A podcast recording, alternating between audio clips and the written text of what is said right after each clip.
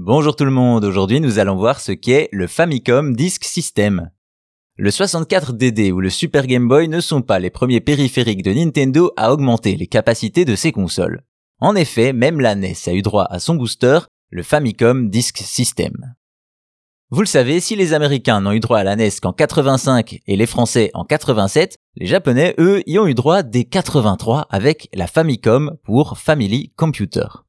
Cependant, le succès de la console est entaché par le prix des cartouches onéreuses à l'époque. Nintendo décide d'y remédier avec un autre support bien connu des vieux ordinateurs, la disquette. Ainsi, pour utiliser ce nouveau format, Nintendo dévoile un nouveau périphérique en 86, le Famicom Disk System.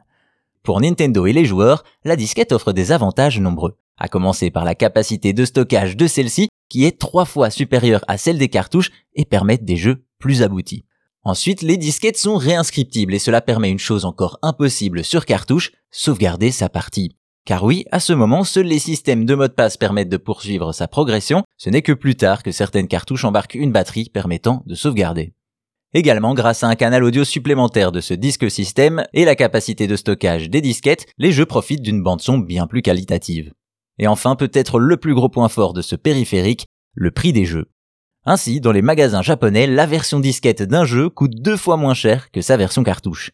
Et cela va même plus loin avec un autre mode de distribution des jeux. Les disquettes étant réinscriptibles, des bornes appelées Disc Writer fleurissent dans tout le Japon et permettent de copier un nouveau jeu sur une disquette pour un prix jusqu'à 10 fois inférieur à celui d'une cartouche.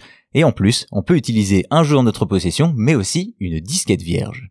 Tous ces avantages font du Disk System un véritable succès sur l'archipel, aidé également par les exclusivités comme un certain The Legend of Zelda sorti sur disquette bien avant la version cartouche et fait toute la démonstration des capacités du périphérique.